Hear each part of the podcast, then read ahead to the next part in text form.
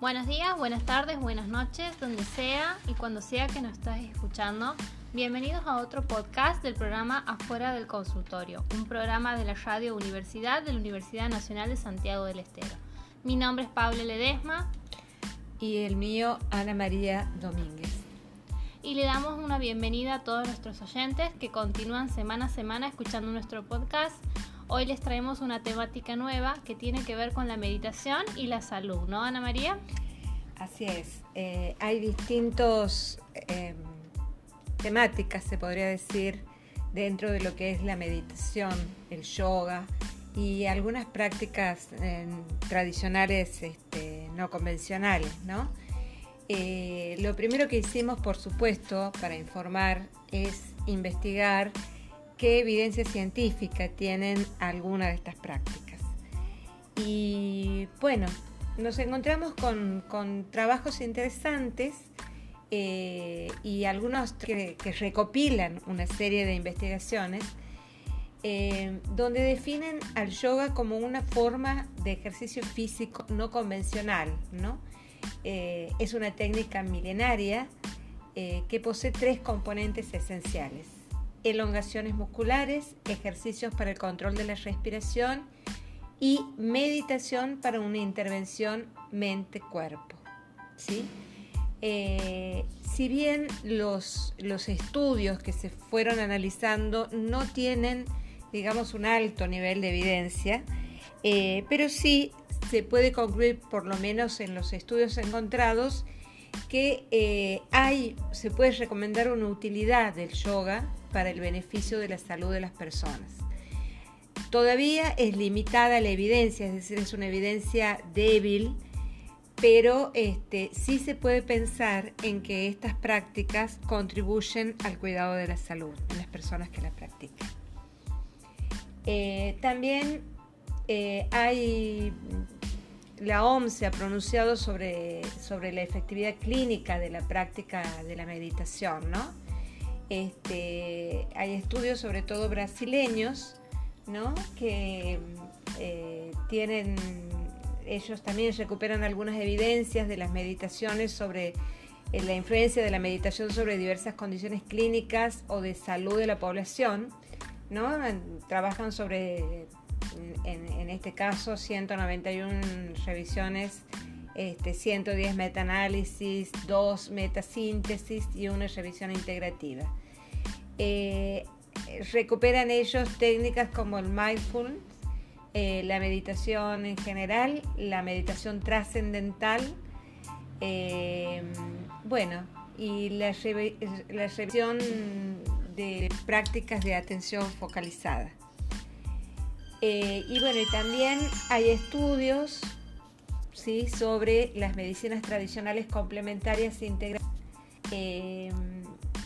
que eh, también eh, han recuperado, digamos, que como distintos puntos, ¿no? Que mejora la inmunidad. Precisamente este es un estudio que tiene que ver con el COVID-19, que tanto este, nos preocupa, y eh, han podido, digamos, probar que mejora la inmunidad y tiene un efecto antiviral ante los virus respiratorios y se lo utiliza como tratamiento complementario de los síntomas de las infecciones respiratorias y también su efectividad sobre la salud mental en situaciones de crisis.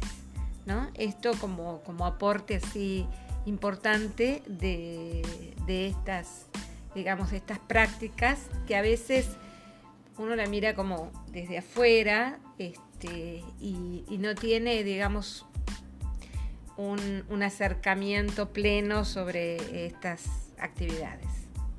Sí, sobre todo un acercamiento informado, ¿no? Porque de los que venimos de, las ciencias profesionales, de, la salud, ¿no? De la psicología, la medicina, la enfermería, eh, comúnmente estamos acostumbrados a, que todas estas otras eh, medicinas, ¿no? Que más del tipo orientales, las tradicionales, eh, ¿cómo serían?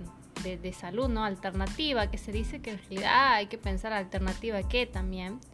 Eh, tenemos un conocimiento muy escaso y nos enseñan mucho desde el paradigma del método científico que son inválidas, cuando en realidad eh, cuando uno las recomienda, cuando uno revisa lo que hacen, hay mucha información que uno puede acercar a, la persona que está intentando hacerla para que la decisión sea una decisión informada y, que tenga esa efectividad terapéutica que, esa persona necesita, ¿no? Eh, hoy pensamos sobre todo eh, es como una nueva, no sé si es una nueva ola, pero últimamente ha surgido mucho más mediáticamente el mindfulness, como decía vos, Ana. Que mm, sobre todo la, traducción del mindfulness eh, a mí me cuesta mucho porque mind, como saben algunos que estudian inglés, es mente, ¿no? Y fullness sería como completud. Y la traducción que se hace, como es una palabra combinada, es como atención plena o conciencia plena. Y la terapéutica que, utilizan es sobre todo enfocarse en el aquí y en el ahora, ¿no? Para hacer un mejor autonamiento de, uno mismo. Y, eso difiere mucho de otras terapias como el psicoanálisis, ¿no? Que, concuerdan que por a veces este, hay que volver al pasado para actualizar el presente. Y el mindfulness establece que hay que vivir el aquí y el ahora para poder responsabilizarnos también de lo que estamos haciendo y lo que estamos sintiendo. Eh, yo no creo que una terapia sea mejor que la otra. De hecho, yo no practico el mindfulness, estoy más del lado del psicoanálisis. Sin embargo, sé que para algunas personas funciona mejor y tiene mucha evidencia también científica de, su efectividad, como decías, en diferentes cuadros clínicos. Entonces creo que las personas tienen derecho a informarse que no todas las terapias son iguales que no todas las terapias van a funcionar con uno. Entonces tal vez uno dice, me he cansado de ir a psicólogos años y años y que no me hablen o que sienta que no, me funcione y en realidad capaz que estoy yendo a cinco psicólogos que todos hacen psicoanálisis, cuando en realidad capaz que yo necesito a alguien que haga mindfulness o que trabaje con la Gestalt, combinando ejercicios con el cuerpo. Y me parece que eso también es un derecho, ¿no? Hace poquito festejamos eh, el Día de la Salud Mental y para ejercer el derecho a la salud mental tiene que ser también una decisión informada y que los profesionales de la salud podamos acercar esa información a la persona y que sienta que encuentra un espacio terapéutico y una opción terapéutica que sea ideal a sus necesidades. Así es. Eh, hay que pensar que, lo, digamos, para nosotros lo que los aportes de la medicina china aparecen a la medicina occidental a nuestro paradigma, a nuestro, digamos, etnocentrismo como eh, medicina alternativa, pero en, China es la medicina oficial, digamos. Entonces, este, bueno, y ellos ofrecen, este, bueno, las hierbas, las eh, fitoterapia, la, medicina tradicional china, la acupuntura, eh, terapias de cuerpo-mente como la meditación el yoga. Y también están los probióticos, ¿no? Sobre todo con los avances de, de, la neurociencia, este, se ha podido comprobar eh, los efectos de los probióticos a, nivel general, ¿no? A nivel de la inmunidad y a nivel de, este, de, todo el bienestar, de la salud mental también. Em, bueno, y, otras, otras también técnicas que, permiten, digamos, este, tener otra mirada de lo que es la salud o enfermedad dentro de las personas, ¿no? Sobre todo por ahí hay que pensar también de cuando uno empieza a hacer este, terapias que no son las tradicionales o no están recomendadas por los colectivos profesionales, que eso me parece un buen indicador, ¿no? Cuando uno quiere tomar una decisión informada. Hay mucha gente que se enoja cuando los psicólogos dicen o los médicos dicen esto no es una práctica que tenga evidencia o no es una práctica recomendada. Y me parece que el mundo puede haber muchísimas técnicas, muchísimas estrategias que a uno le hagan bien y a otros no, pero los colectivos profesionales cuando recomiendan o no recomiendan algo, tiene que ver con el ejercicio profesional, con las incumbencias y con la seguridad que nosotros tenemos que ofrecerle a la persona. Hay ciertas eh, terapias, como por ejemplo las constelaciones familiares, que a muchas personas le hacen bien, salen muy contentos, resuelven conflictos. Y hay otras con determinadas este, estructuras psíquicas, ¿no? Como por ejemplo la psicosis, que esas terapias lo único que hacen es empeorar a veces el cuadro, hacerla sentir peor a la persona que va, ¿no?